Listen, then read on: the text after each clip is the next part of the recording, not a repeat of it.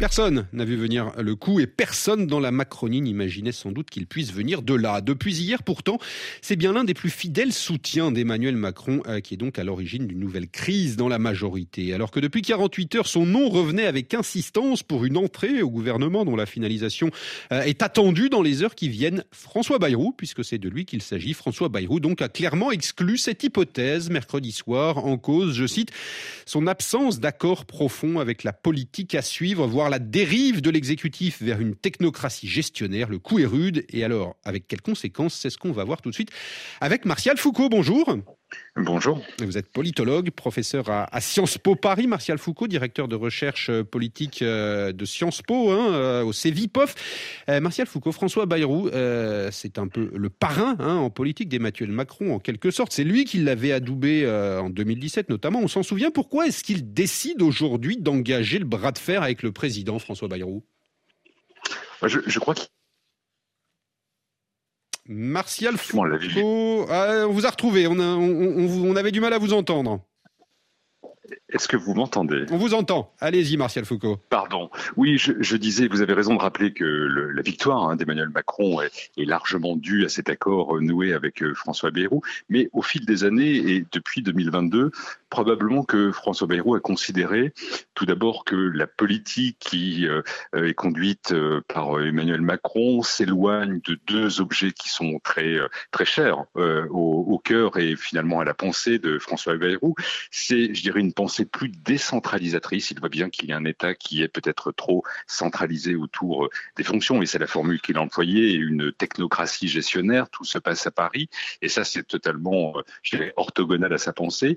Et puis un deuxième élément, beaucoup plus récent, c'est-à-dire que François Bayrou n'a probablement pas euh, été convaincu et a été profondément insatisfait du premier gouvernement de Gabriel Attal avec un, nombre très restreint de membres du MoDem, et ce qui l'amène à, finalement engager un bras de fer autour d'un positionnement plus fort et plus respectueux des forces du MoDem, euh, et se mettant lui-même en scène, même s'il a rappelé qu'il n'était candidat à aucune fonction. Martial Foucault, à quel point ça la déstabilise la majorité présidentielle aujourd'hui, cette sortie de François Bayrou? Parce que le Modem, on le rappelle, hein, c'est quand même 51 députés à, l'Assemblée. Sans Modem, bah, il n'y a plus de majorité, même relative. Hein. Oui, alors, euh, si, vous voulez, il y, a deux situations. La première, c'est que si euh, euh, François Bayrou donne comme consigne à ses députés modem de ne plus prendre part, j'allais dire, sans, sans discussion avec les projets de loi portés par Gabriel Attal, cela va mettre effectivement la majorité relative présidentielle dans une situation encore plus inconfortable. Mais si on retranche 51 députés aux, aux députés actuels qui finalement constitue euh, la majorité, ça, ne règle pas le problème de Gabriel Attal. Il l'aura toujours et il a euh, une majorité relative. Ensuite, il y a un deuxième élément.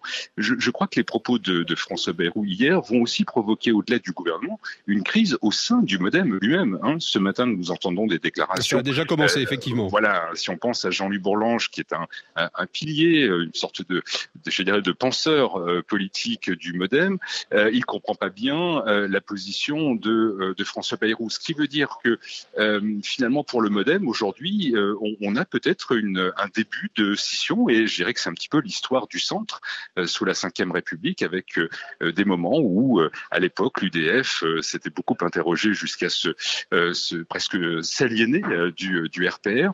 Et donc pour le MoDem, la grande difficulté aujourd'hui dans la perspective des élections présidentielles de 2027, parce qu'il faut avoir, je pense, cette, cette échéance en, en, en ligne de mire, c'est est-ce que le MoDem va faire un cavalier seul ou bien est-ce que le MoDem va adouber une candidature qui euh, serait finalement celle qui incarnerait le mieux l'héritage du, macronisme? Alors, vous me tendez la perche, Martial Foucault. Ça, ça veut dire quoi finalement euh, cette sortie de, François Bayrou Plus exactement, qu'est-ce que qu'est-ce que ça dit de sa stratégie aujourd'hui? Il prend date justement pour 2027. Il, n'a toujours renoncé à rien. Euh, l'ancien ministre de l'Éducation nationale, on se souvient euh, que, que, ça fait très longtemps qu'il gravite dans le paysage politique français. François Bayrou, c'est un vieux de la vieille, si j'ose dire.